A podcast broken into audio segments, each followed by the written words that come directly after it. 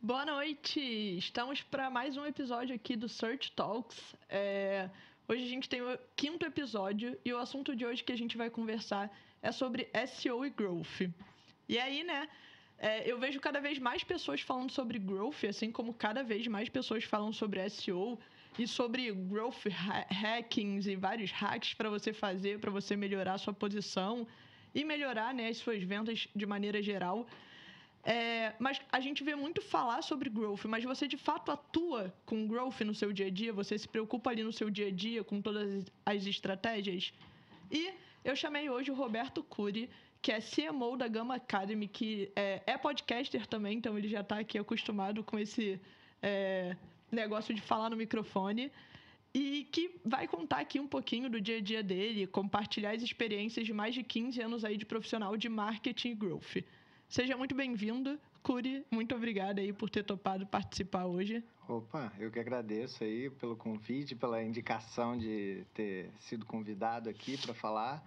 É, já trabalho já com marketing há uns 15 anos, growth eu arrisco dizer uns 6, 7. SEO nunca saiu do meu radar, então acho que o papo vai ser bem interessante, estou animado. Eu também. E aí, para começar já, é, eu queria te perguntar, o que, que é growth? Né?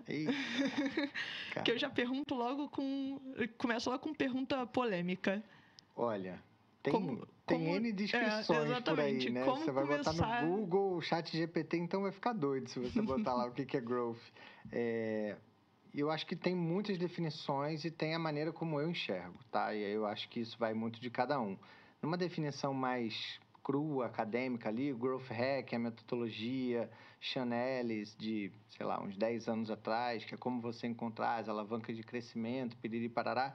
E de uns anos para cá, meio que o marketing se, se empoderou aí do growth, algumas áreas de produto, em algumas empresas e tal, mas sempre muito em áreas e muito pouco em mindset, muito pouco em utilização real do negócio. É, então, acho que o Growth, eu até gravei um podcast recentemente falando sobre essa polêmica do, cara, é para ser uma área? Você vai botar o crescimento da sua empresa todo dependente de uma área? Todas as áreas não deveriam estar pensando nisso? Seja SEO, seja marketing, produto, financeiro, jurídico, todo mundo não devia estar com essa mentalidade. Então, para mim, o Growth é muito mais do que uma área só, apesar de hoje em dia ou ser uma área ou só uma pessoa, né? Coitado desse profissional que, olha, chegou o meu growth hacker, meu salvador, toma ele aqui e, e faz o negócio acontecer. Então, eu estou muito nessa polêmica aí de que não, não vamos de não vamos de área específica, vamos de mentalidade, mas para você implementar essa mentalidade dentro da empresa, inevitavelmente você vai ter que começar com uma pessoa, depois você amplia para uma área, depois que o negócio já virou, já está caminhando bem, seja qual a metodologia que você conseguiu implementar, aí é mais fácil você expandir para outras equipes. E o que, que você considera é, essa expansão para outras equipes? Por exemplo, é, o que, que o financeiro, né? Você falou aí de várias áreas que tem que enxergar o growth. Como é que você enxerga isso? Eu enxergo como metodologia ativa de testes. Se você está sempre fazendo a mesma coisa, você não pode esperar resultados diferentes. Isso é no financeiro, no jurídico, no RH, em qualquer outra área. Então, ter uma metodologia clara de testes, ah, qual que é a hipótese, qual que é o meu teste, como é que eu vou mensurar, o que, o que, que provou que aquilo deu certo, o que deu errado, moveu alguma alavanca, resolveu ou não. Então, o financeiro pode, por exemplo, garantir um forecasting bem montado entre as áreas, um orçado versus realizado. Ah, eu não estou conseguindo fazer isso no dia a dia, eu vou testar o quê? Uma reunião mensal com o gestor da área, às vezes é, é, é nas pequenas ações que você consegue garantir essa metodologia de teste que vai indicar para um caminho de crescimento. Quando você fica só fazendo aquele arroz com feijão, só a mesma atitude de sempre, você não pode esperar resultados diferentes. Então, começa com as metodologias de teste, naturalmente você já força todo mundo a pensar como que eu vou ajudar a empresa a crescer, independente da área. Boa. A minha próxima pergunta era quais são as áreas responsáveis pela estratégia de growth, mas né, a gente enxerga aí que toda área tem que ter isso como é, princípio, né? É, e assim, o mais difícil é você conseguir convencer aquela galera que já está muito enraizada, já está muito estruturada. Ah, eu nasci assim, eu cresci assim, Gabriela, e você sempre assim, não vou mudar. Essa é a minha metodologia. E isso, assim, é uma coisa que eu tento desconstruir em mim mesmo o tempo inteiro. Tipo, olha, não é porque isso deu certo naquela empresa que não vai dar aqui. Por exemplo, na Gama, a gente tem um resultado de mídia muito específico que eu nunca tinha visto em nenhuma outra empresa que eu trabalhei. Eu já passei por algumas. Então a gente tem um resultado de display assombroso versus search, por exemplo. Eu nunca tinha visto isso. E um share de resultado de display versus search, search gigantesco. Ao que se deve? É o mercado de educação? É a maneira como a gente está anunciando? Os criativos que são muito bons? São N hipóteses, eu ainda não consegui confirmar nenhuma delas. Mas é isso, eu estou aberto para Cara, se essa é uma das alavancas de crescimento, então beleza. Não é porque não funcionou em outras empresas que não vai funcionar aqui, né? Então, Exato. tipo, não pode ter uma fórmula pronta do que funciona e o que não funciona. Exato. Né? E é bem comum isso. Exatamente. É, e aí, entrando agora um pouquinho mais para SEO, por que, que SEO é tão importante growth? Cara, SEO é fundamental quando a gente fala de growth, porque ele força você a pensar no médio e longo prazo eu quase que coloco o SEO numa caixinha de branding, entendeu? Ele ele está muito voltado numa área de performance, numa área de growth, de produto e tudo mais, mas ele é uma construção de médio e longo prazo. Você precisa pensar naquele conteúdo, ele tem que ser um conteúdo de qualidade, ele tem que estar tá bem escrito, ele tem que estar tá bem separado, bem diagramado, visualmente, a imagem, é o áudio, tudo faz diferença num bom texto, você sabe disso mais do que ninguém. Agora, você forçar a pessoa a um resultado de curto prazo, você naturalmente vai tirar a pessoa de SEO ou a estratégia de SEO da sua área de marketing. E aí você fica dependente do quê? Do mais caro, né? Que é a mídia. A mídia paga. Que inclusive fica mais cara a cada dia, né? Nossa senhora, não queremos nem falar disso que me dá um suador, uns gatilhos aqui.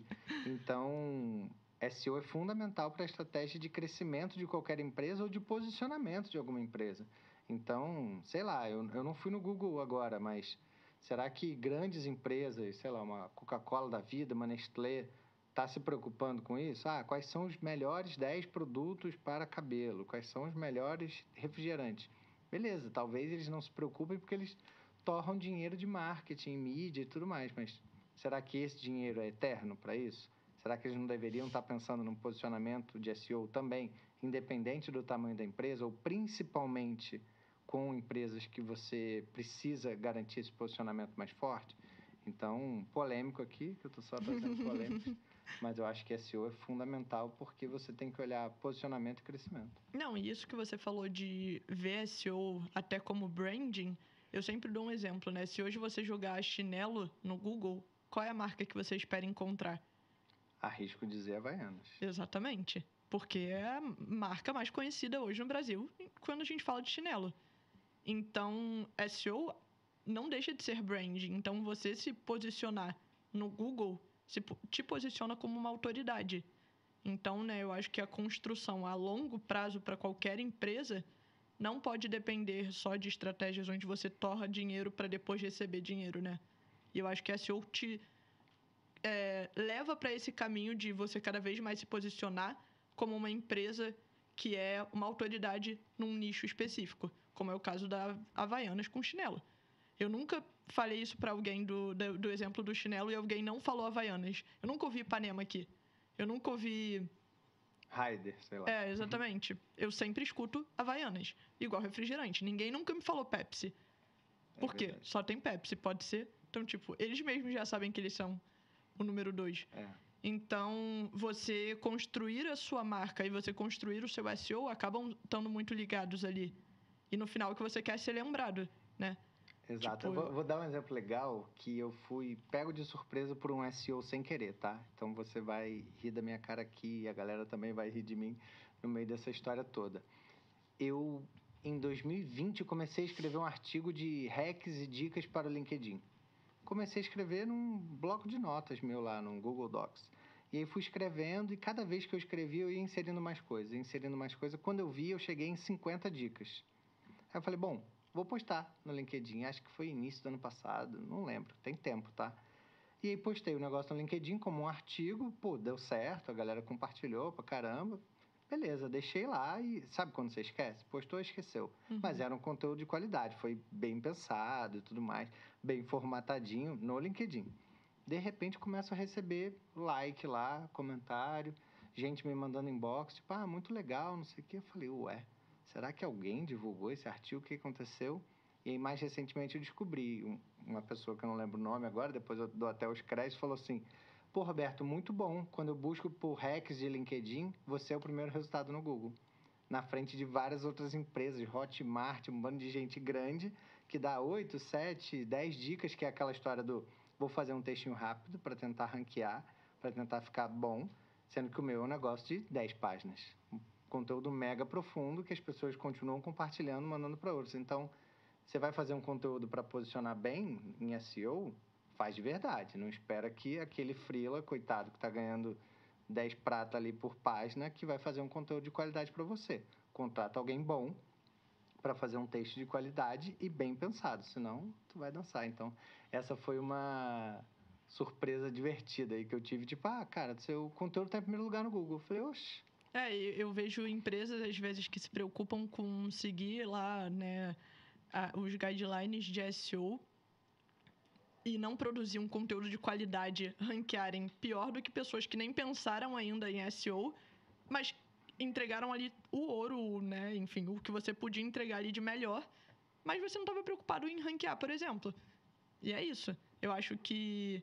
Por isso que eu falo, SEO dá mais do que qualquer outra coisa, né? Além de receita, que obviamente é a coisa mais importante de uma empresa, mas SEO te dá autoridade. E você. É, eu acho que isso é muito importante para o growth, autoridade, né? Porque não, não é sustentável você viver de estratégias de mídia paga, por exemplo. Nossa, esse tema é maravilhoso. Eu tenho um case aí de carreira muito bom, lá na época de Foxbit, 2017, 18? Acho que 18. Eu cheguei na empresa e acho que com dois meses começou o boicote a qualquer anúncio relacionado à criptomoeda. Então não podia fazer mídia. Eu falei, opa, então temos um problema e é bom que oportunidades disfarçadas surgem ali. Quando você tem um problema, você tem que fazer daquele limão a limonada, beleza. E a gente foi para uma estratégia de conteúdo. Pô, vamos posicionar muito bem como comprar Bitcoin, onde comprar Bitcoin, quanto vale um Bitcoin. E a gente tinha a URL da Foxbit e a gente tinha a URL do blog. URLs distintas propositalmente, para ranquear com as duas palavras, com os dois termos em primeiro e segundo lugar. E aí até que alguém sacou e falou assim: e se a gente conseguir as três primeiras posições? Falei, opa, interessante. E aí lançamos um portal de notícia separado, que até então era semi-separado, para também ranquear, que era o CoinTimes. Pô, então beleza, eu tenho Foxbit em primeiro lugar, o blog em segundo lugar, o CoinTimes em terceiro lugar, e aí tínhamos uma equipe ali de duas ou três pessoas, júnior ainda, escrevendo conteúdo todo dia de muita qualidade. Passava por revisão do time de atendimento, time de brand. Todo mundo olhava aquilo, fizemos um lançamento, sei lá, custou peanuts o lançamento, não teve mídia para divulgar nada. Em menos de um ano a gente era o portal mais acessado. Em menos de dois anos o CoinTimes espinofou da Foxbit porque ele deu tão certo com a estratégia de um SEO só. que ele virou um produto e uma empresa separada. Então, maravilhoso você pensar que o negócio que começou com uma estratégia específica de SEO para uma empresa deu tão certo que hoje tem vários outros produtos lá dentro do CoinTimes. É um case maravilhoso. Depois te recomendo o Isaac aqui para vir falar com você, que é feríssima no assunto. Mas esse, para mim, é um, é um case, assim, incrível que você conseguiu as três primeiras posições, agora eu nem sei como é que tá. Faz tempo que eu não procuro, porque eu já tenho meus bitcoins ali guardados, não muitos, mas tem. Mas essas três primeiras posições são ouro, né? Você sabe disso. Então, se você é autoridade de verdade e você tem mais do que uma dessas três primeiras posições sem ser pago, aí você brilhou. Aí eu posso estar tá errada, mas eu acho que eu não tô. E eu, se eu não me engano, 75% dos cliques que vêm da primeira página estão ali entre as três posi primeiras posições. Eu acho que é mais. Eu, é, eu o não, último dado que eu vi era mais. Eu não me lembro cravado, mas era algo em torno disso. Então, assim, se você tem as três primeiras posições, você tem muita coisa. Então, realmente é uma ótima, um ótimo lance aí para fazer, né? Se você quer manipular de alguma maneira SERP. E é isso. Tipo, eu acho que isso é uma estratégia de growth onde uma empresa é, trouxe novas empresas, né, para conseguir cada vez mais se consolidar no mercado de alguma outra maneira. E quem faz isso muito bem também é a Alice, o plano de saúde. Muito bem. Eles têm o blog da Alice, só que eles também têm um blog só para falar de saúde, que eles também vendem lá, por lá o produto deles, que é o plano de saúde. Então, assim, é uma forma de você ranquear como marca e ranquear como portal de notícia, desassociando um do outro, mas trazendo a, o conteúdo de qualidade, aquela coisa rica ali, né? E mostrando pra galera, cara, olha só, no final, a, a indicação do produto vai ser compre, na, compre o plano de saúde, faça o plano de saúde da Alice. Então, no final, você consegue ali o retorno esperado, você ganhando né, tráfego para Alice ou para outro site. Então, acaba sendo um afiliado ali que, né, enfim. Um afiliado de si mesmo. Exatamente. É, e quais estratégias de SEO você vê que fazem mais sentido é, e mais parte ali, né, no dia a dia do time de growth? Cara, eu acho que uma boa estratégia de SEO, ela não pode estar só fechada no time de performance ou no time de growth, tá? Porque naturalmente a galera é mais ansiosa, né? A galera que quer o resultado muito rápido, tem que ser dentro do quarter e tal. O que eu vi funcionar bem, uma empresa que eu já passei, era quando você tinha uma pessoa de SEO dentro do time de growth ou performance, que seja no marketing, e uma pessoa de SEO no time de branding, lá colado em conteúdo. Porque aí uma tá olhando com muito afinco, com muito detalhe aquele conteúdo, tá vendo palavra a palavra e tá brigando com essa pessoa que tá querendo repetir termo que não faz sentido, tá querendo botar uns H2 ali onde não é para estar. Tá. Então, assim, esse conflito eu acho muito positivo. Que é alguém cuidando da marca, cuidando dos termos, do posicionamento, do que está sendo falado e alguém tentando ranquear para tipo, oi Google, me veja que eu estou escrevendo um textinho para você. Uhum. E eu acho que essa é uma grande virada de chave. Quando você não precisa necessariamente ficar escrevendo o texto para o Google. Cara, você não está escrevendo para o Google, você está escrevendo para pessoas. Você Sim, porque quem vai isso. comprar no final é a pessoa. Então não adianta você escrever um texto que não faça a pessoa comprar. É isso. Você quer ler isso? Você leria isso até o final? Ele está bem estruturado? Você meteu uma imagenzinha aqui no meio? Você tem outros links referenciando para esse seu próprio blog, para esse próprio site? Então, cara, pensa com qualidade no negócio, entendeu? Não faz um texto chutado em cinco minutos usando o chat GPT, e eu sei que é a polêmica do momento, porque, pô, beleza, vou botar um texto lá e ele vai ranquear bem no Google vai ranquear bem no Google com quanto tempo de visualização? Quantos cliques que você vai ter? Você engajou aquela pessoa efetivamente naquilo que você está colocando ali? Então, para mim, uma boa estratégia de SEO, ela está muito conectada growth e branding de mãos dadas, senão fadada em sucesso. Boa. E é, você vê, por exemplo, grandes marcas caras, né? Tipo, só a Gucci a Gucci não tem como nunca trabalhar um termo como promoção. Porque se você procurar promoção de tênis e cair o site da Gucci, vai ser, sei lá, de 5 mil para 3 mil. Um tênis em promoção não é isso. Então é importante que o time. Isso. Então é importante que o time de SEO também pense no branding para pensar nesse tipo de palavra. E faz, faz todo sentido essa união, né? Associação, né? Exatamente. É, você vai associar a sua marca, porque assim, Imagina, e eu já tive também essa estratégia que era muito ligada a trends. Eu trabalhei numa empresa que era, olha, eu preciso entender qual que é o trending do momento, seja via Google, via Twitter. De manhã era a primeira tarefa que a gente tinha, era olhar aquilo e a gente sair igual uns loucos escrevendo dois, três textos para o blog. E assim, pelo menos uma, duas vezes na semana a gente acertava algum. Uhum. Porque, sei lá, posicionou duas semanas antes que John Wick 4 vai estar tá no cinema e o terno dele tá aqui nessa loja XYZ, que é um afiliado nosso, etc e tal, cara, tu conseguiu uma boa posição no Google daquilo ali, você vai explodir de, de acessos. Mas qual é o problema? É associação de marca. Putz, você vai sair se associando a todas as trends? Você vai se associar à corrupção no Senado? Você vai se associar a um alagamento em algum lugar? Então, é muito delicado entender o que, que é trending e o que, que é trending que você pode se associar como marca e o que, que o time de growth está fazendo se branding não está olhando. Porque às vezes o growth está com fogo ali danado para entregar o resultado e o branding está olhando para sua campanha separada. Cara, traz uma coisa junto com a outra, entendeu? Faz um QR compartilhado entre as áreas. Lá na empresa a gente tem isso. O mesmo QR de growth é o mesmo QR de branding em vários tópicos. Isso faz toda a diferença. Sim, e isso que você falou, é...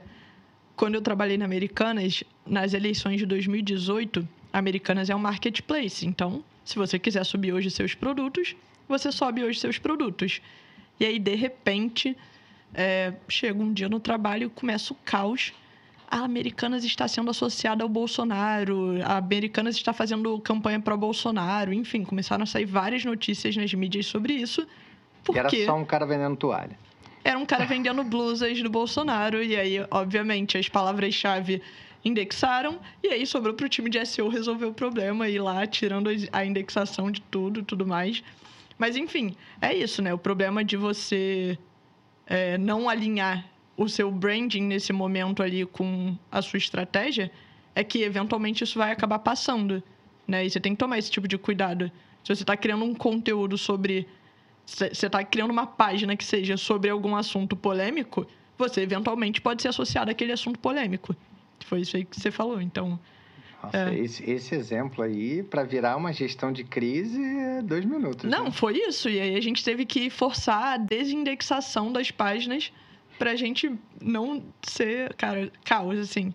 Mas, Mas aí ficou de baita aprendizado. Aí agora com certeza, tem, tem blacklist de tem... todas as é palavras do mundo, é isso. E aí você tem as palavras que você não pode indexar nunca e você já tem um playbook seu que é, de acordo com cada empresa, você tem essa red list aqui que você não pode usar, pronto. Exatamente. Não, e aí, enfim, depois que isso aconteceu, a gente começou a ver que... Ah, é, todos os sites de e-commerce grandes, né? Então, Americanas, Magazine Luiza, enfim, todos os sites, é, eles têm uma estrutura onde o que você buscar na barra de busca vai virar uma URL. Então, se muitas pessoas buscarem é, por uma determinada, um determinado produto, isso é uma URL e vai ranquear no Google. Porque páginas de busca ranqueiam no Google. Então, a gente começou a pesquisar e a gente achou drogas, a gente achou Olha que legal. Muitos tipos de produtos que a gente estava ranqueando. Tipo. Só nome... que não tinham virado notícia e vocês nem sabiam e estava lá. Exatamente. Nome da droga em promoção no site X. Ah, excelente. Exatamente. E aí, bom. cara, nisso a gente vai descobrindo, né? As loucuras que podem acontecer. É... Baita case, hein? Adorei, adorei isso. Não é, porque para mim, assim, é o maior exemplo, o exemplo mais claro de como a gente precisa estar tá alinhado ali com SEO e branding. Tipo, isso poderia ter acontecido com várias outras palavras-chave que indexaram, né? E aí, nesse cenário, eu falo, que bom que foi de política. Imagina se fosse outra coisa, tipo drogas, né? Sim, podia ser muito pior. Se a gente brainstormar aqui, dá para ter uns 10 exemplos piores. Sim. Mas, enfim, é quais são os testes e experimentos que você e o seu time fazem no dia a dia ali com SEO? Cara, teste. E aí, vou Vai. só emendar aí mais uma pergunta. Opa. É, por que, né, que eu tô te perguntando isso? Porque é difícil mensurar SEO em um teste, porque as coisas são longas em SEO. Então, como você lida também com isso de você ter testes que duram meses e não horas ou dias? Eu costumo fazer um blend de testes, tá? Porque se você ranquear os seus próprios testes ali dentro do, do time, né? Ah, qual que é a prioridade, qual que é a chance do impacto e tudo mais, você tende a ir para testes só de mídia. Você tende a ir para testes só de CRO, coisas que vão dar resultado muito rápido. Num teste de uma semana, no máximo duas, você já sabe quem ganhou, quem perdeu e por aí vai. Agora, se você não mescla isso com um teste de médio e longo prazo, você está só olhando curto prazista ali. Você não está construindo marca, você não está construindo associação, você não está virando referência. Então, para você virar referência em algum assunto, você tem que estar tá bem posicionado. Seja no Google, no YouTube, no TikTok, no Instagram, em tudo que é canto.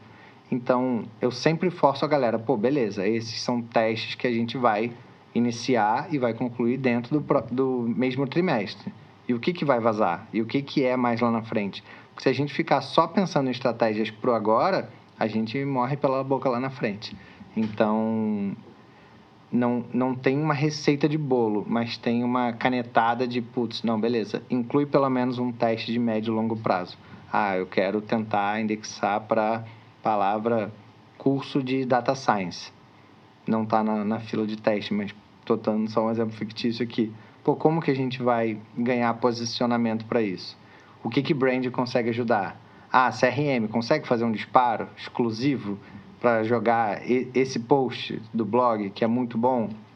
Eu consigo botar um dos influenciadores da empresa para falar especificamente disso e no final de três, quatro conteúdos nos stories linkar para lá? E aí você vai ganhando posição, vai ganhando posição e aí o caminho a gente já sabe. Então, pô, beleza, em seis meses eu ranqueei em primeiro lugar ou em terceiro lugar para o curso de Data Science. Aí lá eu consigo mensurar, pô, qual que foi todo esse esforço de seis meses, quanto que isso custou, esse esforço, e eu acho que esse é um grande desafio, e quanto que eu comecei a trazer de resultado dessa página. Aí é lindo. E aí, aí um CEO ou uma CEO olha e fala, nossa, então beleza, me ranqueia e outras 10 páginas porque eu quero esse resultado vezes 10. Então tá bom, vamos começar esse processo todo de novo. Daqui a seis meses, daqui a um ano você vai ter esse resultado, porque ele não vai nascer do dia para noite. E conseguir explicar para a galera que o SEO não é do dia para noite é um desafio que eu imagino que você passa também. Posso é. voltar a pergunta para minha entrevistadora? é, sim, não é nem um pouco fácil explicar isso. E faz sentido isso que você falou, mas eu não sei se provavelmente sim, você já passou pelo imediatismo. Então, tipo, você pegar hoje e definir um budget específico para fazer um teste específico por um resultado que você não sabe se vai dar certo com uma coisa tão pequena, tipo, é uma única palavra-chave. Você você pensa, tipo, deixa eu pensar como é que eu vou formular essa pergunta. Mas como é que você escala testes em SEO? Porque é muito difícil isso. Você faz um teste para uma palavra-chave aqui agora, e aí só daqui a seis meses você sabe se isso deu certo. E nesse período de seis meses? Você vai fazer vários. Vai fazer vários. E aí o exemplo lá da Foxbit é muito bom. Que aí a gente começou com onde comprar Bitcoin. Beleza, então eu vou ter X textos e aí eu vou ver qual que ranqueou melhor. Beleza, esse ranqueou melhor. Por quê? É muito teste e erro. Ah, uhum. achamos qual que ranqueia melhor para como comprar Bitcoin. Depois, onde comprar. Depois, quanto custa. E aí você vai fazendo esse teste empilhado um em cima do outro, porque quando você tiver o resultado, você já tem o resultado da página 1, da página 2, da página 3 e das palavras-chave. Agora, a escolha dessas palavras-chave é que está muito relacionada a seu posicionamento, sua estratégia de empresa e um olhar de trending, né? Quem ranqueou lá atrás por inteligência artificial ou curso de inteligência artificial está nadando de braçada, que agora está todo mundo procurando sobre inteligência artificial. Quem ranqueou lá atrás quando viu que chat GPT ia ser trending, hoje em dia está estando bem, está conseguindo ser referência no assunto. Então, é, o como que você consegue um associar o que você quer ao produto que você vende ou serviço e dois entender o quanto que você vai estar tá numa trending futura. Putz, é, aquecimento global, qualquer outro que seja o tema, que seja mais polêmico, você quer estar associado a isso? Talvez você começar a ranquear para isso agora, você vai colher esses frutos lá na frente, mas faz sentido? Para sua marca, faz sentido para o seu produto, para o seu serviço. Então, tem caminhos e caminhos. Mas eu entendo a sua dúvida do, ah, como que eu faço vários testes? Você vai ter que empilhar. Vai ter que ter disciplina para fazer, senão vai dançar pelo caminho. E um problema que eu já passei bastante. Às vezes eu estou fazendo dois testes e um gera impacto no outro. Então, por exemplo, estou fazendo um teste para palavra-chave, só que ao mesmo tempo eu estou fazendo teste de performance. E aí um teste vai é, acabar interferindo no resultado de outro, e aí você não sabe se melhorou por causa disso, se piorou por causa disso, enfim. Isso também é uma questão, né? E, e eu acho que esse, essa é a minha maior dor hoje em dia com teste de SEO. É que quando você precisa fazer mais de um, para você chegar no final do ano com alguma Sim. coisa palpável ali do que, que foi de teste que você fez. Então você vai ter que fazer mais de um ao mesmo tempo e você não sabe o quanto um impactou positivo ou negativamente o outro. E você ainda tem um problema extra nesse, nesse BO que você está trazendo, que é mídia, né? Quando você está comprando search, dependendo do quanto que você está comprando aquela palavra, tudo faz diferença. Porque às vezes só você compra aquele termo e você quer ranquear para aquele termo. Acabou teu orçamento no meio do mês para aquele termo, você não viu, não reparou, nossa, meu, meu artigo agora está um sucesso. Começou a dar muito resultado. Na verdade, não. Na verdade, ele só está dando muito resultado agora porque... Porque você não estava você parou Porque de antes você, é, antes você estava pagando, você era o único que pagava, você já podia estar tá bem ranqueado, mas você e gastava dinheiro com isso. E esse assunto é ótimo. Também já passei por essa polêmica aí em umas duas ou três empresas que é preciso comprar minha marca. E se eu não preciso comprar minha marca, eu estou aparecendo em primeiro lugar, beleza. Agora, meu concorrente está aparecendo em segundo ou terceiro no orgânico, então talvez você precise comprar sua marca. Agora, como que você faz para que a sua marca seja a primeira página inteira do Google? Aí é a grande sacada. Pô, beleza, eu vou estar tá em primeiro lugar na minha home, em segundo lugar no blog, no terceiro num portal de notícia que fala bem de mim, no quarto no YouTube, no quinto o TikTok, no sexto um outro portal que contou uma matéria legal, pô, beleza. Quanto que isso significa em orçamento no ano? Uma fortuna. Se você deixar de comprar sua marca, ainda mais dependendo do, da marca, que são milhares de buscas todo mês, se você conseguir abandonar a compra dessa marca e montar uma estratégia SEO boa para blindar essa primeira página, cara, essa economia faz muito sentido. A galera de search do Google deve estar tá me odiando agora. Se tiver alguém aqui Você está dando várias dicas para a galera parar de gastar dinheiro. Parar de gastar dinheiro. Mas, e, e aí tem um outro ponto. Ah, Curi, mas eu vou parar de comprar e o meu concorrente vai comprar. Hum, mas ele estava querendo ir no concorrente? Você você está tranquilo? Seu produto, seu serviço é bom o suficiente para que se ele cair na página do concorrente, ele vai olhar e vai falar, hum, não era isso.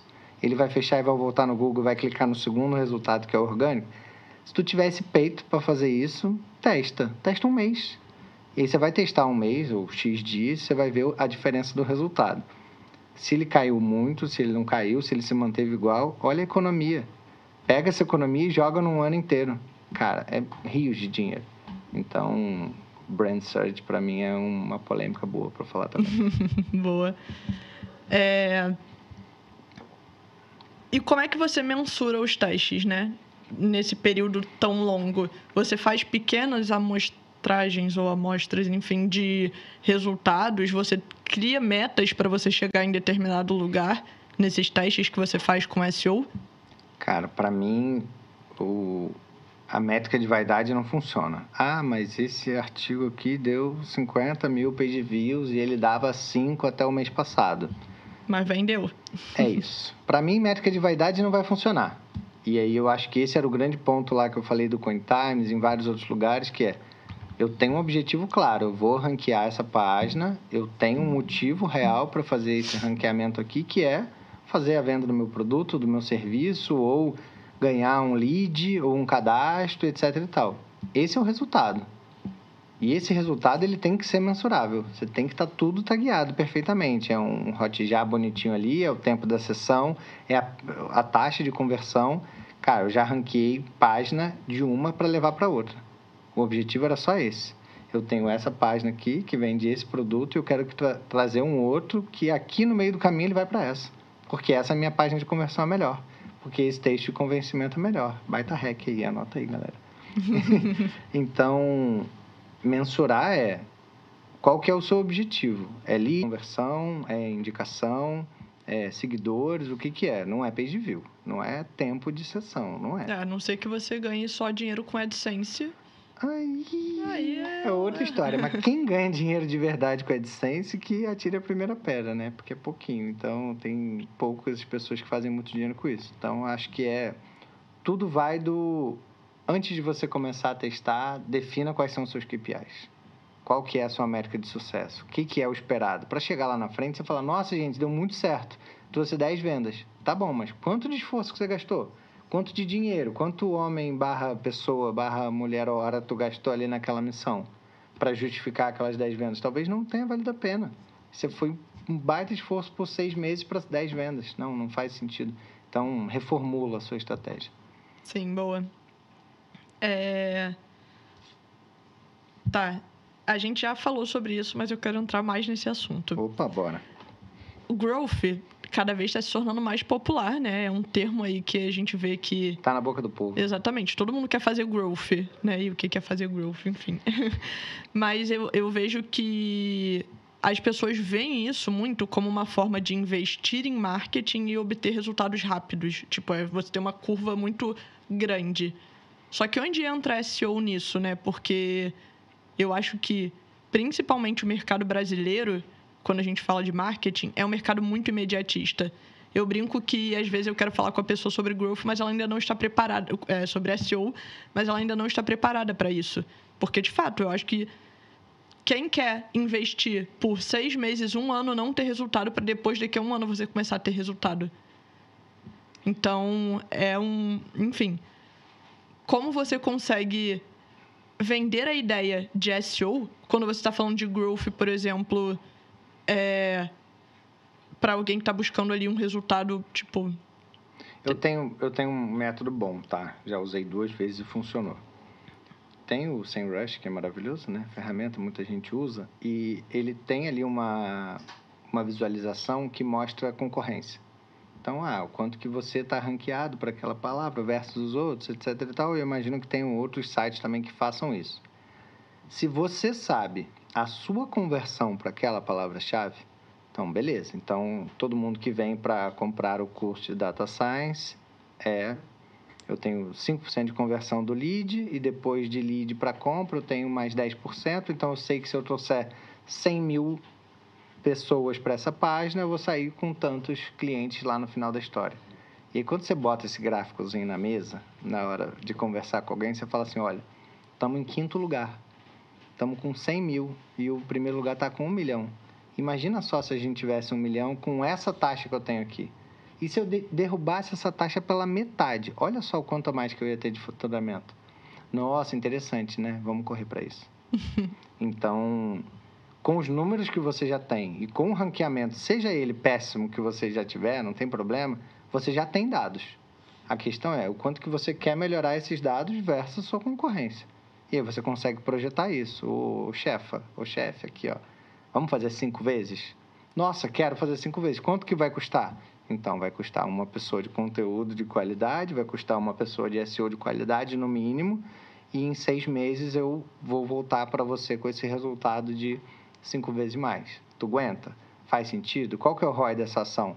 Uma pessoa custa tanto, outra custa tanto, em seis meses, X, para cinco vezes de faturamento daquele produto em específico eu arrisco dizer que vai ser mais barato do que investir em mídia. Mas. Vai lá. Eu tô aqui pra. pra... Polemizar. Exatamente. Mas você vai garantir que depois de seis meses você vai entregar esse resultado? Porque enquanto ancora, você está né? fazendo. Ancora, ancora esse resultado. Eu acho que você consegue. Porque o que acontece? Você consegue fazer, e aí se for malandro, marqueteiro esperto ali, você consegue fazer um deparo do quanto que você gasta de mídia para trazer aquele número. Então, ah, eu pago 100 mil mês para trazer X de resultado e zero em SEO para trazer um quinto desse resultado. Pô, beleza, já é um número indicativo. Esses 600 mil versus 60 mil que você vai gastar, 100 mil numa equipe reduzida, enxuta de SEO, numa consultoria, que seja, você não precisa prometer os 5. Promete que você vai fazer vezes dois o resultado. A chance de você fazer vezes dois o resultado, se você já não tem nada, ou se você tem muito pouco, um pedaço de gente ali olhando para esse assunto, você vai conseguir alcançar. Ah, mas a minha concorrente também vai se movimentar, outras pessoas também vão se movimentar. Hum, não sei se é tão assim não. A galera não olha para SEO com carinho e com atenção devida como deveria. Então, ah, tu vai mirar nos cinco vezes? Pô, fecha com a tua equipe e fala, galera, vamos mirar cinco, mas eu vou prometer duas. Tá bom? Então tá bom. E corre pro abraço e, e põe na reta, entendeu? Tendo peito, você vai lá e consegue fazer. Eu vejo muito isso funcionando para B2C, mas eu acho que para B2B é um pouco. Eu, eu trabalho muito mais B2B hoje em dia do que B2C. E eu vejo que B2B as empresas já estão muito mais avançadas sim em SEO. Tipo, empresa B2B depende muito mais de SEO.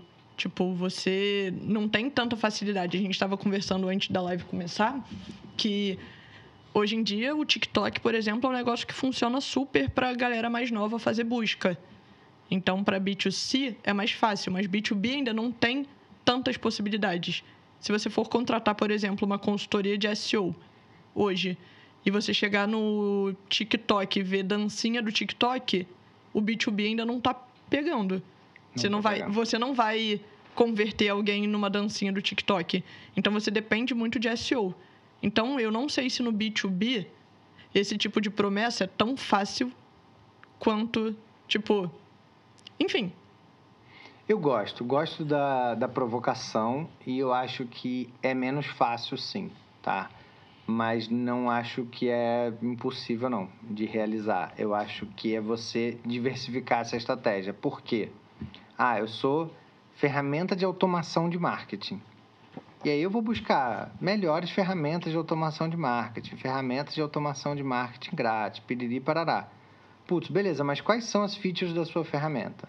Quais são todas as outras possibilidades de busca que a pessoa pode fazer para a sua ferramenta? Ah, API de WhatsApp, integração, atendimento 24 horas para ferramenta de marketing. Cara, começa a ranquear a cauda longa.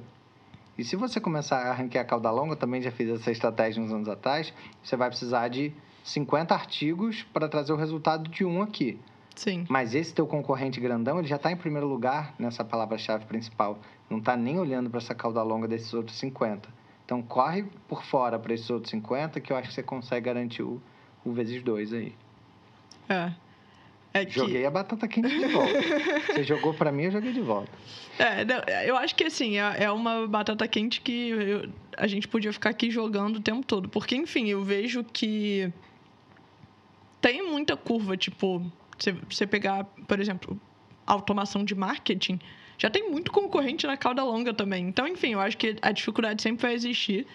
E eu tenho um negócio moral muito grande de prometer resultado, que eu acho muito difícil prometer resultado, porque talvez eu não cumpra com o que eu prometi. Eu posso chegar, eu posso, com certeza eu vou melhorar, mas eu posso não chegar lá e aí todo o esforço que eu tive para melhorar e trazer um resultado positivo no final vai ser visto como negativo porque eu não cheguei onde Olha, eu acho que é uma questão de mirar no objetivo, entendeu? olha, vamos estabelecer uma meta. A meta é fazer vezes dois. Eu vou fazer esse plano de ação aqui, piriri parará. Eu não posso te garantir esse vezes dois, mas se eu alcançar, vamos trabalhar com um bônus de sucesso. Você dobra o meu valor da minha consultoria se eu chegar a esse vezes dois.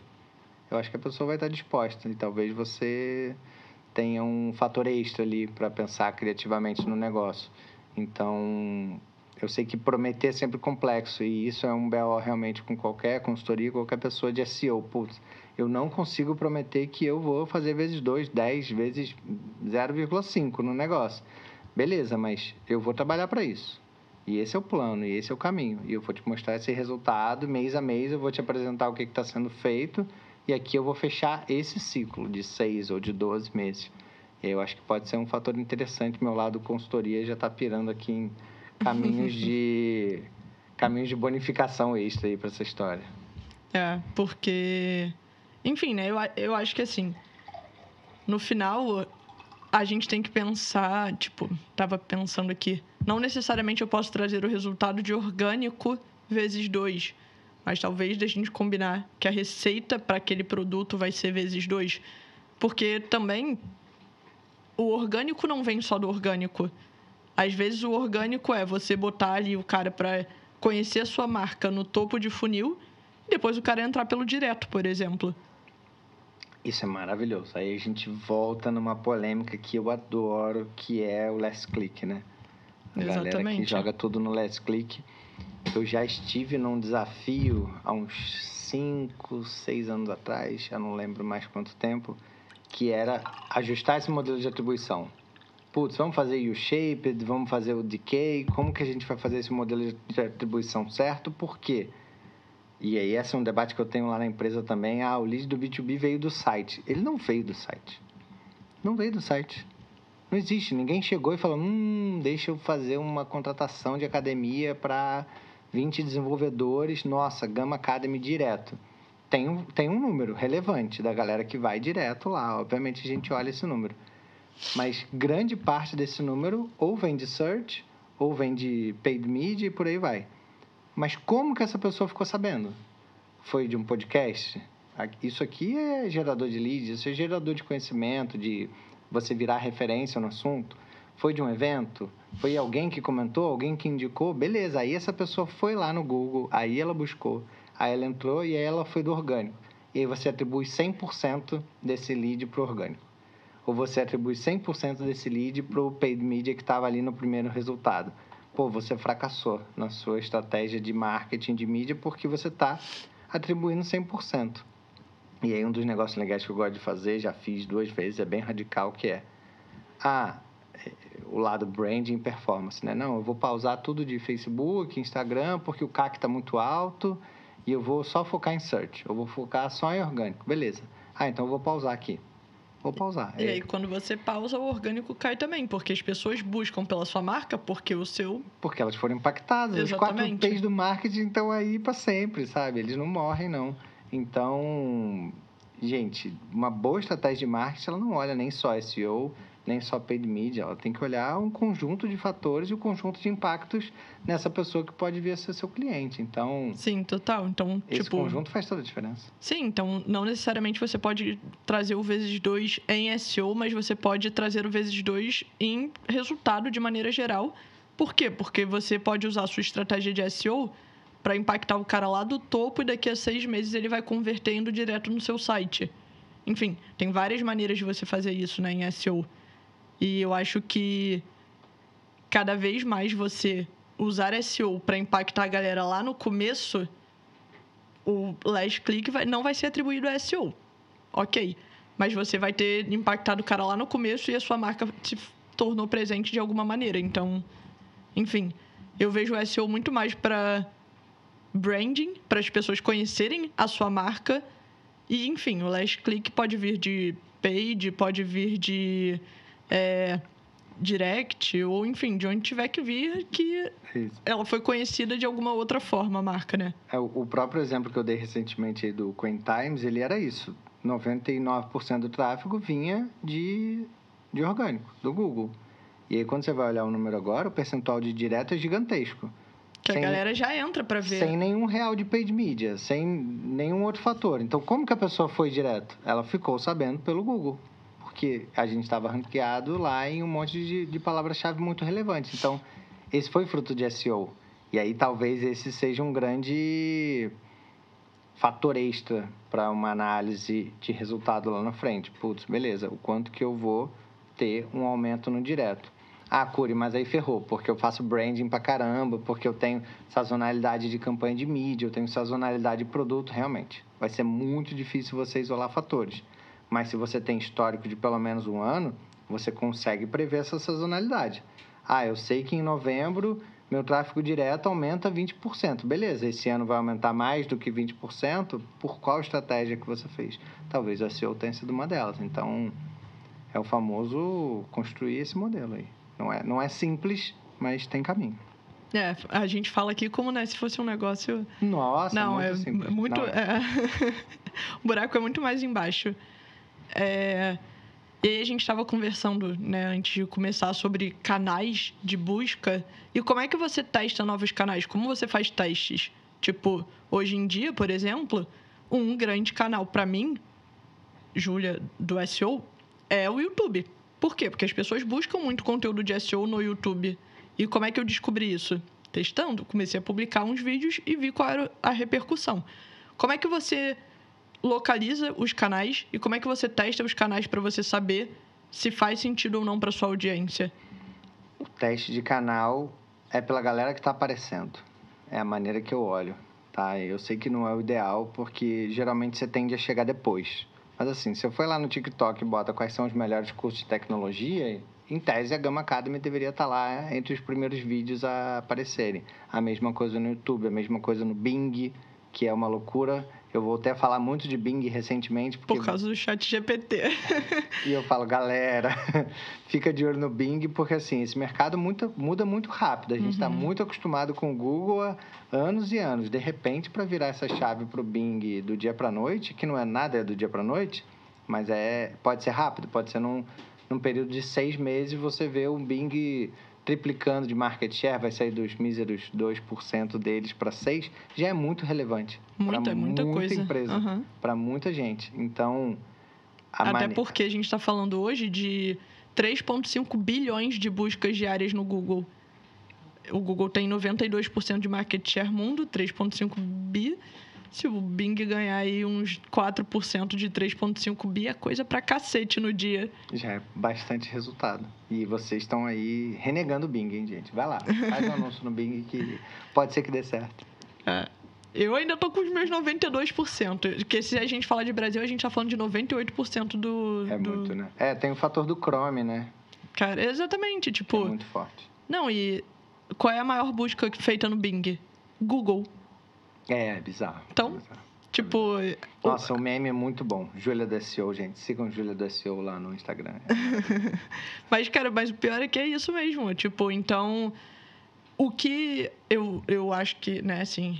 Contrapondo aí o que você falou, eu acho que é, o que ainda mantém o Google com a força que ele tem é o costume. As pessoas estão acostumadas com a interface, com o nome, com tudo. Eu não vou. Mas aí eu vou entrar num outro fator aqui bem polêmico, que é qual que é a barreira de entrada ou para um novo entrante de busca? A interface é muito básica, ou é um buscador ou é uma telinha com um, um bloquinho ali de com a setinha piscando do busca aqui. Não, não tem barreira. Não tem barreira. Mas tem tecnologia e tem costume e tem o browser, que é um fator muito grande. Mas assim, se você começa Mas a ter um outro que buscador o... que traz resultado mais acurado ou mais facilmente, menos resultados e mais direcionados, talvez a gente tenha uma mudança de jogo aí. Eu não acho que o Google vai perder essa briga para a Microsoft, não. Não, tá? é isso que eu ia falar, porque eu acho que em pouco tempo o Google vai copiar isso e aí as pessoas vão falar, ufa, não vou precisar sair do Google. É isso, a galera vai dar aquele alívio. Tipo, Exatamente. Tipo, deixa eu ficar nesse monopólio que é ótimo. Mas eu acho que tem que ficar atento porque barreira de entrada é tecnologia e, e essa usabilidade que, nossa, essa, esse costume que a gente já tem. Mas as pessoas largaram o Orkut do dia para noite porque o Facebook trazia uma tecnologia melhor ali. Largaram o Facebook para o Instagram. E estão largando o Instagram para o TikTok. Então, a gente vem em ciclos de, Sim. de uso de tecnologias e de gerações. Então, eu acho que a maior ameaça disso tudo aí, eu acho que não é nem briga Bing versus Google, tá lá no TikTok, tá lá na China, e é de lá que vem essa grande Big Tech aí próxima, dominante do mercado. É, pois é, nem fala que, é, assim, eu outro dia tava com os meus irmãos, eu tenho irmãos quadrigêmeos, né, fato curioso. Gente. Pois é, e são quatro meninos de 16 anos. E eu tava com os meus irmãos, outro dia lá em casa, férias deles, agora é janeiro, final de ano, não sei o quê. Falei, vamos lá para casa passar semana comigo. Eles foram lá para casa os quatro, a gente queria fazer pipoca, era, sei lá, meia-noite, tava todo mundo jogando FIFA. É, eles queriam fazer pipoca e eles falaram: Júlia, não tem manteiga. Vamos aprender a fazer manteiga no TikTok. Assim, excluindo o fato de que fazer manteiga não é um negócio que você né, aprende a fazer de uma hora para outra, excluindo os dotes culinários dos meus irmãos, eles foram direto no TikTok procurar. Então, eles têm 16 anos. Por enquanto, eles estão na escola, mas daqui a pouco eles estão na faculdade, daqui a pouco eles estão aqui com a gente. Então, enfim, eu acho que o TikTok é uma rede que está vindo para balançar. E aí, por exemplo, eu hoje em dia não consigo ainda, eu não consumo conteúdo no TikTok, eu fico tonta. Eu acho que é muito conteúdo em pouco, é muita informação em pouco tempo e, enfim, passa muito rápido. Mas a Marina, seis meses atrás, falava: TikTok é horrível. Hoje, eu fico só vendo ela lá, com os vídeos. Então, assim, eu acho que é costume. Não, não tão rápido quanto a gente vê, mas quanto a gente pensa, né? Quanto as pessoas falam: ah, o TikTok vai acabar com o Instagram. Talvez. Não no curto prazo, mas ou talvez, e aí eu vou, vou trazer aqui um outro lado, talvez a gente já seja os nossos tios do Facebook, só que é a gente que está no Instagram e eles estão lá no TikTok, na outra rede, falando, e aí, ó, os tios do Instagram. Não fala isso. Você já parou para pensar? Porque a gente está sentado nessa, nessas cadeiras de decisores da empre das empresas, etc e tal, essa nossa geração daqui para cima, mas eles estão vindo logo ali, daqui a 5, 10 anos eles inundaram o mercado de trabalho. E alguns deles, com certeza, seres brilhantes, inovadores e CEOs de empresa, como um Mark Zuckerberg virou, sei lá, com 20, 22 anos, teremos outros cases desse, com essa alimentação de conteúdo, essa capacidade multitask muito louca, um imediatismo que pode trazer N revoluções e talvez o SEO seja muito impactado. E como que você vai fazer um bom SEO para o TikTok? Aí já começa a vir. Sigam a Júlia do SEO, hein? Vou fazer conteúdo sobre isso. Aí, ó, gente, só não. Daqui a pouco a Júlia tá fazendo dancinha, assim, ó. Não, não, não. Dancinha, porra, sério, dancinha. Aí... Cinco dicas para ranquear bem no TikTok. Tadã, tadã, tadã. Não, dancinha vai, vai precisar ter muito dinheiro envolvido, porque eu não danço nem obrigada. Exatamente. E a Marina comentou aqui no chat agora, assim, nós somos os tios do, do Facebook. Pronto, Ai, Marina. triste. É isso. É difícil a gente aceitar, né? Mas é isso, chegamos lá. Que isso, gente? Eu luto pra, contra isso. Eu tenho tatuagem do Homem-Aranha. Meu escritório tem coisas do Homem-Aranha. Aí aparece meu irmão aqui falando: Homem-Aranha é coisa de tiozão. Nossa. É. Doeu, hein? É, pois é. Mas acontece. Faz parte. É, a primeira parte é a aceitação. Depois vamos embora. Pois é. É, como é que você concilia SEO e CRO? E, cara, essa é a minha maior briga com vocês. Então, vamos lá. Vamos, vamos arrumar aqui agora vamos. É, Power Rangers. Como você concilia SEO e CRO, considerando que SEO está sempre olhando para a performance do site e a galerinha de conversão quer enfiar banner em todo o espaço que tem dentro do site? Ferra minha performance. Como concilia? Isso. Considerando que sem os banners você tem mais tráfego. Só que com mais tráfego você tem menos conversão. Só que, né? Enfim. Olha, você concilia se você tiver uma estratégia bem definida e uma limitação para a galera do CRO. Porque a galera do CRO são loucos no parquinho. Eu gosto desse perfil. É um perfil enlouquecido que fala assim: e se a gente testar o botão de login para entrar agora? Eu gosto. É uma, é uma galera que, que vem sem limites.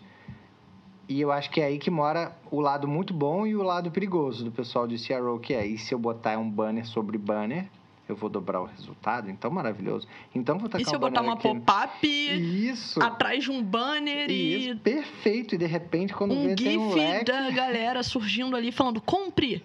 É isso. É isso, e um float aqui, ó, acompanhando tudo que você está lendo. Então, esse lado perigoso do CRO que quer testar tudo constantemente, às vezes eles mesmos se atravessam no próprio teste, é uma loucura. Gente, mas tu estava testando nessa, nessa página e você botou um outro teste na mesma página, ao Por mesmo não, tempo? Né? tipo, como que você vai mensurar isso? Então a galera às vezes é muito solta. Faz essa alimentação. Putz, gente, nessa página específica aqui, eu preciso que vocês fiquem três meses sem testar. Um mês sem testar. Nossa, mas essa página é muito importante, ela é muito representativa. Beleza, mas eu tenho uma estratégia SEO aqui que eu tô levando tráfego para essa página. Se tu ficar fazendo igual um maníaco 50 testes em um mês, eu não vou conseguir dizer se isso daqui que eu estou planejando há seis meses está dando resultado. Então, segura a tua onda aqui. E aí, de novo, vai aquela história da área bem conjugada, a área remando na mesma direção, que é colocar. É horrível falar isso, né? Mas em alguns momentos, limites nas pessoas. Tipo, gente, não vai poder mexer nessa página por um ou dois meses. Tudo bem, ninguém vai morrer se não mexer nessa página por um ou dois meses. A questão é o quanto que essas estratégias estão conectadas. Pô, CRO, cara, essa eu sei, é a home, é a primeira dobra da home, mas cara, eu estou validando um teste aqui. Você consegue mexer na página de produto? Você consegue mexer na página de login? Você consegue mexer na página do carrinho e alguma outra? Ah, consigo. Então, falta muito, acho que essa essa troca, sabe? Essa comunicação entre áreas. Eu diria que é uma skill de negociação. Skill de negociação na veia, na veia. Que eu acho que é que tem produto envolvido nessa zona toda aí também. Como que você negocia bem o roadmap? Como é que você vai é, antecipar aquela feature que para você é muito importante, que é uma grande hipótese?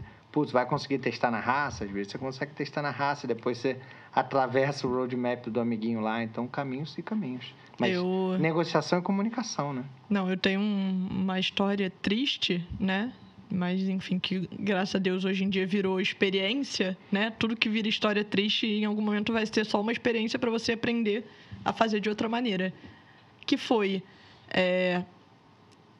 eu trabalhava numa empresa, a gente tinha meta de leads para trazer no mês. Tava longe da meta de leads.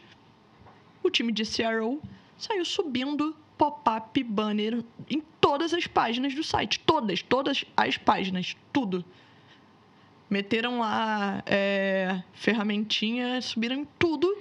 E aí, do nada, Júlia, Júlia, o tráfego de SEO caiu muito esse mês. Até ah, você jura? Não, e até eu descobri que era isso, porque eu não, não, tipo, enfim, né? Eu, eu tinha que ter calhado de ser a pessoa que viria o, ban veria o banner daquela maneira ali, enfim. E, tipo, até eu entender que isso estava acontecendo, cara, ferrou a nossa performance. A gente demorou uns dois, três meses para recuperar. E no final impactou muito mais negativamente a médio prazo porque dois, três meses recuperando, versus né, ali os dias que a gente usou para bater meta. Então, tipo, enfim, né, nessa hora foi que eu falei, ok, entendi que o cenário preciso estipular limites, né? Foi o que você falou, estipular limites com o time de CRO. Tipo, quanto a gente pode botar banner? Por exemplo, para SEO, eu não deixo botar banner do lado esquerdo. Por quê? Porque eu não quero que o Google leia primeiro o meu banner do que o conteúdo. Então, banner é básico, só na direita. Básico. Ponto. Então, tipo, primeira regra entre SEO e CRO. Pronto, regra criada. Próxima regra. Minhas páginas de produto não vão ter pop-up de saída. Não, gente, pelo amor de Deus, pop-up de saída, vocês estão fazendo pop-up de saída ainda? Senta aqui com a Júlia. Feio demais. É, então, é uma estratégia de desespero. A minha visão é estratégia cara, de desespero eu não vou citar nomes, mas tem um, um cara famoso de SEO, que é indiano, que ele enfia pop-up de ah. saída em tudo, todas as páginas do site dele. Me dá desespero. Eu não sei como é que ele consegue ranquear tão bem para tanta coisa com tanto pop-up de saída, porque para mim isso é o que mata o X de um site. Mata, mata. Nossa senhora, Cara, é o caos. É, é, é experiência, né? E aí, de novo, né? Volta aquela questão que a gente falou lá no início. Qual que é a qualidade do conteúdo? Qual que é a qualidade do seu site? Qual que é a experiência do seu usuário, do seu cliente no seu site? Putz, ele está querendo ir embora, vai embora. Se não voltar é porque não era teu. Não, e às vezes ele nem quer embora, ir embora. Tchau. Às vezes ele só quer mudar de aba e voltar para sua aba e vai aparecer o pop-up ali, gritando para a pessoa. Horrível, gente. Péssimo. péssimo eu, eu detesto pop-up de saída, enfim. Não sei como que o Google ainda não desindexou todo mundo que faz pop-up de saída. Odeio também. Ai, amei. O clubinho dos, pop, dos que odeiam pop-ups de saída. É isso. Vamos fazer uma comunidade no Orkut pra isso. Orkut, cara. Vai ter eu, tá... você e mais uns três tios. mais uns três tios do Facebook é numa comunidade do Orkut. É, boa. É, como você cria um forecasting para SEO? Ah, eu falei disso, né? Um pouquinho mais cedo, que foi aquela estratégia de compara, né? Então, pô, beleza. Eu sei que eu tenho tanto de resultado nessa minha página.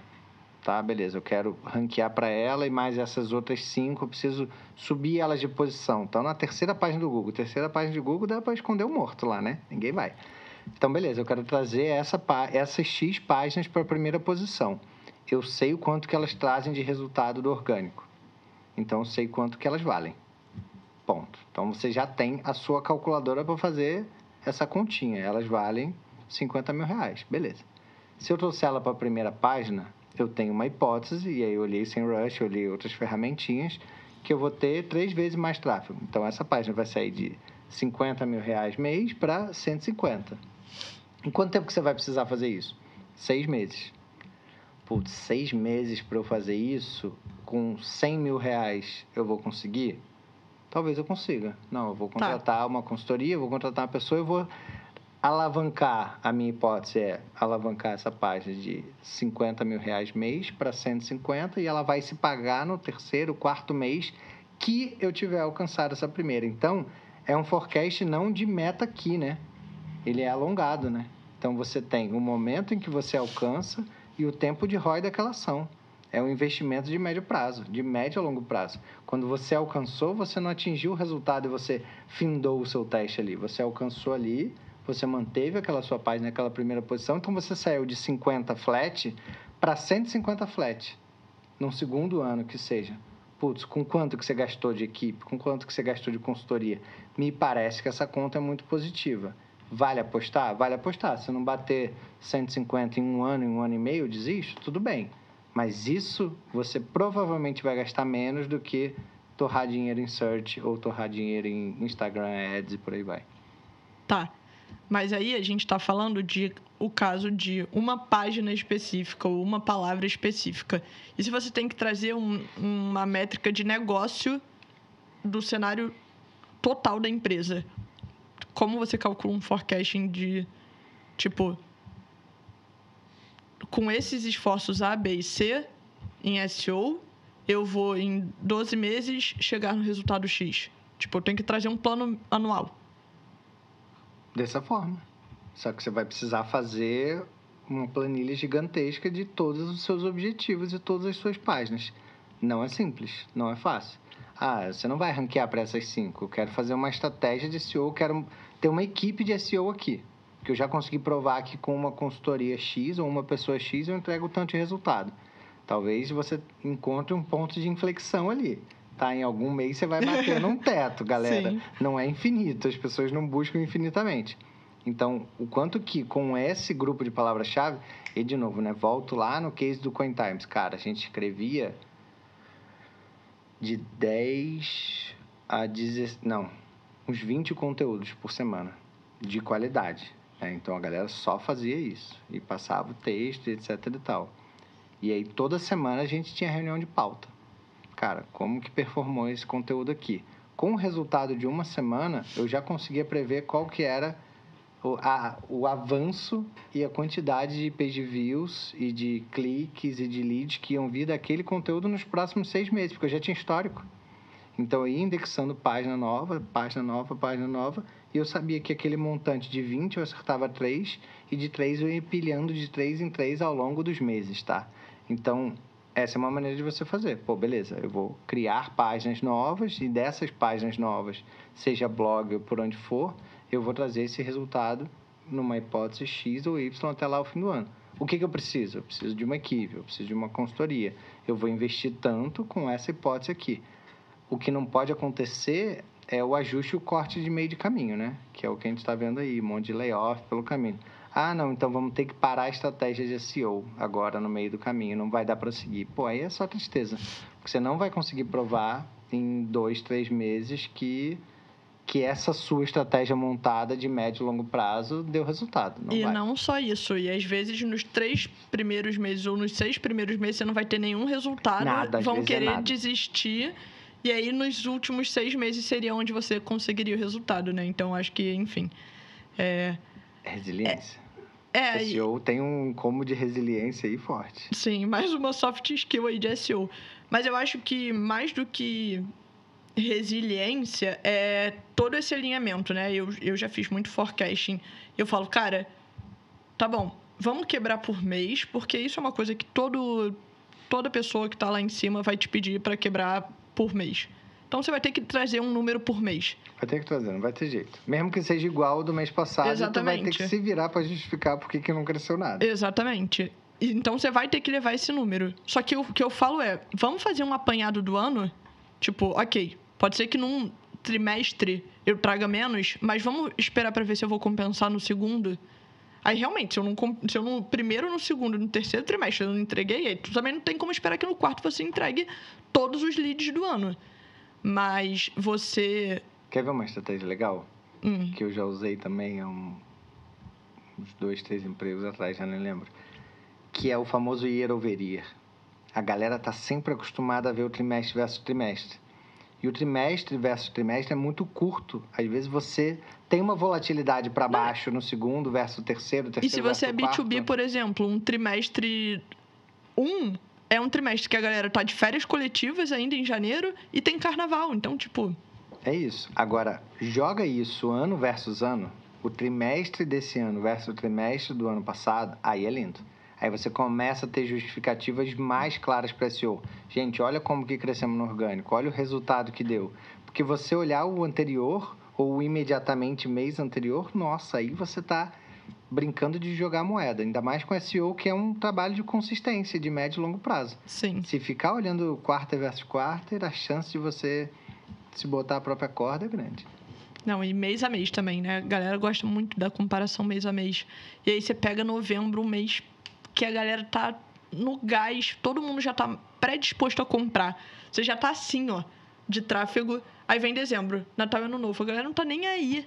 Tá. Pra... Nem tem mais dinheiro. Exatamente. Já gastou tudo com os presentes de Natal, início Principalmente do ano, B2B, que B2B é assim, outubro, novembro, dezembro. Porque a galera não tá mais preocupada. Janeiro, fevereiro. Aí março vai recuperando o fôlego. Então, tipo, olhar mês a mês eu acho também que é um tiro no pé para quem tá querendo olhar para um forecasting ou pensar ali é, no que esperar né, do próximo ano. É, Você vai tem comparar que olhar... dezembro com novembro é terrível. Agora, compara o dezembro de agora com o dezembro do outro ano. Aí sim, aí a gente começa a conversar. Exatamente. Putz, dezembro é um mês ruim, mas o quão ruim ele foi versus um ano atrás. Putz, foi pior. Caramba, Júlia, então temos um problema. O que, que a gente fez de bom, o que, que a gente fez de errado aqui uhum. para a gente ajustar esse caminho. É, eu gosto de fazer forecasting de SEO pensando em duas coisas, né? Primeiro, posição média e segundo, CTR. Então, é, o que, que eu costumo fazer? Eu costumo entender de todas as minhas palavras-chave que estão na primeira posição, qual é o CTR médio delas. De todas as minhas palavras-chave que estão na posição 1.1, qual é o CTR médio delas. 1.2, CTR médio. E assim vai de todas as posições do meu top 10 ali. O que, que acontece se eu ganhar uma posição desse ano? Quanto vai subir o meu CTR? Né? Então, tipo, se eu continuar aparecendo um milhão de vezes por mês e o meu CTR sair de 5% para 6%, porque eu ganhei uma posição, o que, que isso vai me gerar? Então, eu gosto muito de olhar o CTR com base é, em histórico de posição e CTR, mas eu também gosto muito de olhar é, o meu forecasting pensando em esforços pré-SEO, esforços com SEO e pensando também no seu auge. Tipo, eu não posso considerar que se todas as buscas relacionadas ao meu produto têm 3 milhões de buscas mês, que eu não posso esperar que eu vou ter um milhão de tráfego mês. Porque é humanamente impossível estar na primeira posição para todas as buscas relacionadas ao meu produto. Então, se eu tiver na primeira posição, ok, eu vou ter 30% ali garantido todo mês do market share geral sobre o meu produto. Do contrário, não. Então, você tem que ter uma noção também de qual é o seu limite em termos de busca. Em SEO, você tem muito isso delimitado. Você, tem, você só consegue crescer até onde as pessoas buscam por você. Ou pelo seu produto, ou pelo seu serviço. Aí que está o grande pulo do gato. Vou, vou dar dois pitacos aí, pode? Pode você consegue aumentar o número de buscas pelo seu produto, seu serviço, se a sua estratégia de SEO, se o seu time de SEO está conectado com o time de branding. Porque aí você está fazendo campanha, você está estimulando as pessoas a buscarem por aquele produto. Você está estimulando as pessoas a conhecerem mais aquele produto ou aquela marca. B2B, B2C. B2B não. Depende da sua ferramenta, né?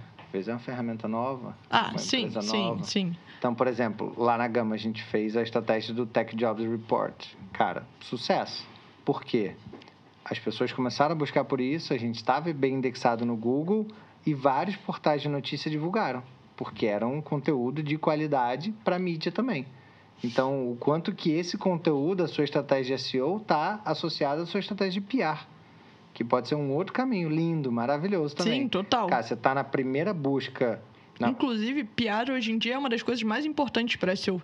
Então, você está na primeira busca no seu site, aí a segunda é exame, na terceira é isto é, na quarta é globo.com, pô, arrasou, sucesso. Mas essa galera se fala ou elas estão separadas? E aí um outro... E aí eu ia dar pitaco no teu modelo aí de consultoria, tá, Júlia? Que você falou, ah, beleza, eu monto de acordo com o CTR e tudo mais. E se você trouxer isso na tabela num CTR associado a dinheiros? Ah, sim, é, eu faço isso. Tipo, Porque obviamente, você... que foi o que você falou. De tipo, se nessa posição o meu CTR é esse e a minha conversão é essa, nessa posição o meu CTR vai ser esse, ou seja, eu vou ter mais cliques e esses cliques vão me gerar X conversão. Pronto. É dinheiro. É isso. Porque no fundo é só dinheiros, né? É, o que convence a, a galera. é o CTR, beleza, que é o que a gente vai olhar no nosso dia a dia, posição média agora dinheiros é o que você vai convencer na hora de montar um forecast Sim, de, de uma área para um ano. E aí, também não sei como é que é o seu modelo aí de consultoria, mas eu no seu lugar não aceitaria nada menor de seis meses. Putz, cara, ah, não quero fazer um negócio de três meses. Ah, então não, vai buscar outra pessoa, porque como que você vai provar um negócio? Como é que você vai entregar um resultado é isso, muito validado? Curtíssimo, muito curtíssimo prazo. Talvez você consiga fazer um assessment. Não, eu vou te cobrar uma grana aqui para em três meses te entregar uma modelagem ou um caminho e tu vai fazer aí dentro. Vai ser bem mais caro, vai ser quase o meu preço de seis meses. Se tu quiser me largar em três, mas tudo bem. Ou uma cláusula de saída, mas você esperar um resultado em três meses é tiro no pé. Não, exatamente. É, e isso que você falou eu concordo muito que você consegue fazer as pessoas buscarem mais pelo seu produto a partir do momento que conhecem mais o seu produto. Mas, tipo, vou dar um caso aqui. Eu trabalho muito com B2B. Uma ferramenta de recrutamento e seleção. Não tem como, tipo, tem um número X de buscas mês e você não tem como trazer muito mais do que esse número X de buscas mês. Então, tipo, em determinados produtos, você não consegue fazer com que as pessoas busquem mais por você. Eu acho que, enfim, quando a gente fala de SEO, a gente tem um platô. Sim, normal. É, então, tipo, eu acho que isso também é uma coisa que tem muito que ser levado em conta, porque, porra, você não tem como falar. É, tudo relacionado ao meu produto, ao meu serviço e qualquer dúvida que o meu cliente tiver sobre isso gera 5 milhões de buscas mês. Ótimo, eu quero um milhão de buscas mês no meu site. Você não tem como prometer isso. Então você não tem como considerar que SEO vai ser um crescimento sempre assim. Não, você, você vai, vai, chegar em vai algum ter momento. um ponto de inflexão. Normal. Sim, e aí o que você vai fazer é manter naquela ótima posição que você está, naquele ótimo resultado, e, né, e tentando melhorar ali conversão e outras coisas. E óbvio, lutar por melhores posições, você vai sempre conseguir ganhar uma posição ou outra e tudo mais. Mas eu acho que SEO tem sim esse platô em algum determinado momento, porque, enfim, você não consegue fazer as pessoas buscarem mais por um produto que as pessoas não têm que comprar com uma frequência. Posso dar uma viajada aqui, Júlia? Pode. Imagina só uma área de SEO tão relevante, né? E uma empresa tão conectada ali nesse assunto que ela consegue ajudar a ditar caminhos novos de features ou de produtos. Galera, olha, a gente atingiu o nosso platô aqui, ó, de 5 milhões de buscas, a gente já tem 2 milhões de resultados, a gente está assim, voando, mas tem todos, todo esse outro leque aqui, que pode ser um produto adjacente. Que são pessoas que buscam por isso, mas que a gente ainda não entrega, Que a gente né? ainda não entrega. Putz, tá mal ranqueado, aqui é fácil, ó. Fiz um teste e eu vi que a gente consegue aqui. Será que isso não direciona a roadmap em produto? Será que isso não muda determinada estratégia da empresa? Às vezes é uma palavra muito boa, é uma feature muito básica que não tem ninguém trabalhando para ela e você já é uma marca super forte, por que você não está emplacando ali? Enfim, dei uma brisada aqui. Não, mas eu acho, eu acho também. É, e a gente usa muito isso lá para entender onde está o nosso usuário, né? Eu, eu tento muito entender onde está o meu usuário por meio disso. Então, assim, se você consegue entender onde o seu usuário está por meio das buscas, por que não entender do que, que ele precisa e criar um produto com base em SEO? E não fazer SEO do produto, e sim fazer o produto do SEO, né? Gosto. É, quase filosófico, né? É. Alguém já fez isso, gente? Vamos, vamos jogar aí. Se alguém já fez, manda aí no chat, que a Julia tá atenta ao chat. Boa. Falando em chat, eu vou abrir aqui para as perguntas. É, a gente já respondeu várias perguntas aí que a galera mandou, Bora. mas tem algumas que ficaram aqui separadas. Primeiro, é, a Nana mandou: Ju, quero começar no SEO. Por onde você me aconselha a começar? E aí eu vou fazer o meu jabá aqui rapidinho, tá? Então vai, então vai eu te aconselho a começar fazendo meu curso, né? Eu acho que o meu curso realmente aí é o melhor do mercado. É, e não sou eu quem digo, são os meus alunos. Confia neles, são ótimos profissionais, estão aí no mercado. É, eu tenho um aluno que hoje em dia trabalha nos maiores bancos, nas maiores e-commerces, nas maiores empresas do Brasil. E mais do que isso, eu acho que SEO, a maior dificuldade que a gente tem quando a gente cria qualquer conteúdo para SEO é se manter atualizado.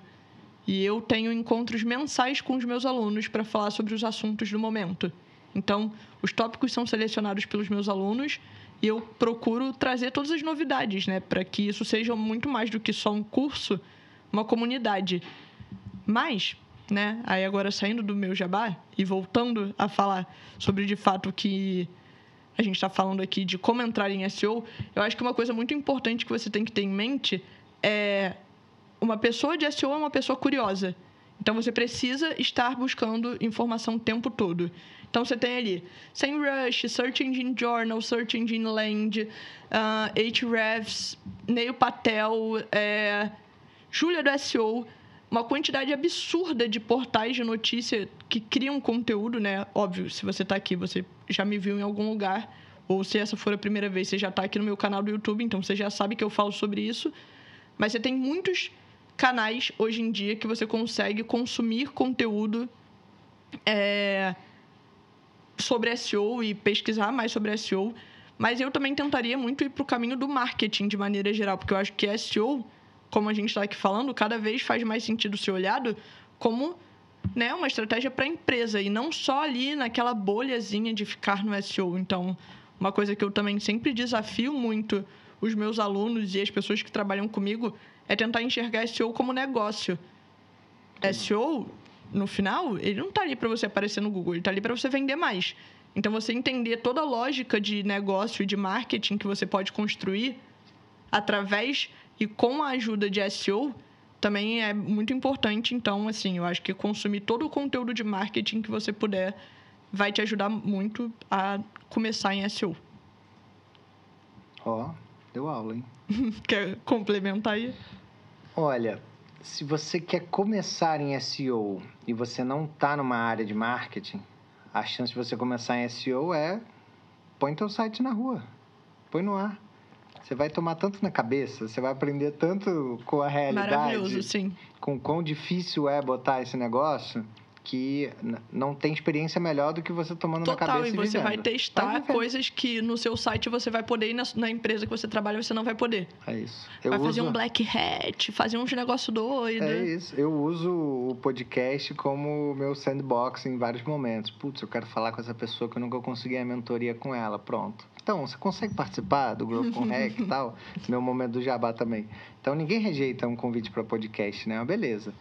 É, e eu acho que esse é um ponto, assim, putz, você quer fazer alguma coisa de SEO e você não está nem numa área de marketing, põe teu site na rua. Qualquer site, de qualquer produto, pode ser a, o casaco de tricô da tua avó entendeu o que ela está fazendo, bota lá, dá um jeito de vender isso, começa a entender como que você vai ranquear, quais são as palavras Velocidade, dificuldades, tudo. Tudo, tudo. Quando você vê que no mobile ele não carrega, aí você vai ver, nossa, por isso que não vem tráfego nenhum. então você vai aprender na prática. Ah, e Se usar você... as ferramentas também, né? Tipo, Exato. você pode aprender a usar o Search Console dessa maneira, por exemplo. Agora, se você já está numa área de marketing, aí é o caminho mais fácil. Aí você tenta reservar um um pedacinho do seu dia para estudar aquilo e para provar e pede um micro teste. Não, então calma aí, ô chefa, consigo libera para mim fazer esse teste aqui em X tempo. Ah, mas isso já tem o fulano, tá? O fulano não tá olhando. Conversa. Você quer, você quer entrar na área, tu tem que ser cara de pau, entendeu? Vai lá, conversa. Desenrolado. Desenrolado, descobre, entendeu? Quem fica quietinho no casulo, no canto, não vai para lugar nenhum. Boa. É, a Ana perguntou como alinhar SEO com estratégias de conversão? A gente falou bastante disso, né? Eu acho que um dos principais pontos é evitar o, o viés do teste com a galera de CRO ou o time de growth de uma forma geral. Se você conseguir alinhar isso bem, essa comunicação, esses limites, aí vai tudo aquilo que a gente já conversou aqui, garantir o resultado, mensuração, expectativa do teste e tal. Acho que não tem. Parece não ter grandes mistérios, né? Mas comunicação hoje, ainda mais dependendo das empresas, ou remotas ou presenciais, é sempre um BO. Então, delimita muito claramente aonde que vai cada um, qual que é o poder de atuação de cada um, que tende a funcionar bem. Boa. É... E a última pergunta: quais são os KPIs que você acompanha no seu dia a dia é, em SEO? Gente, mas não são poucos, não. Tem muita coisa. Então, posição média, obviamente muito importante, CTR, page views, e aí você começa a olhar bounce. Eu olho muito bounce, porque um bounce alto é conteúdo de má qualidade ou tua página está ranqueada para a palavra errada ou você não está fazendo um bom trabalho ali.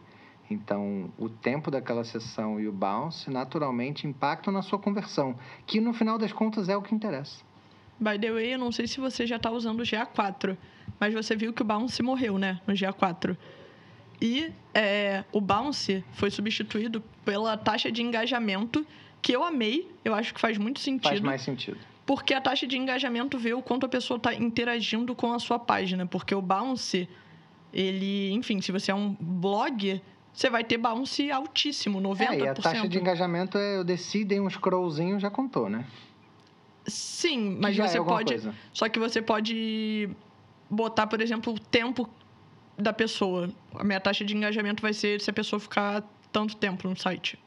Que aí já é um caminho. Sim. E aí, e aí esse tempo tem que ser algo relacionado à qualidade daquele conteúdo e o tempo para para você passar aquela mensagem. Exatamente. Não é o tempo de chegada. Putz, está em 15 e eu vou brigar para 30, ou vou brigar para 20. Cara, em 20 segundos você vai conseguir que a pessoa leia de verdade e chegue no meio da página que é onde está teu call to action.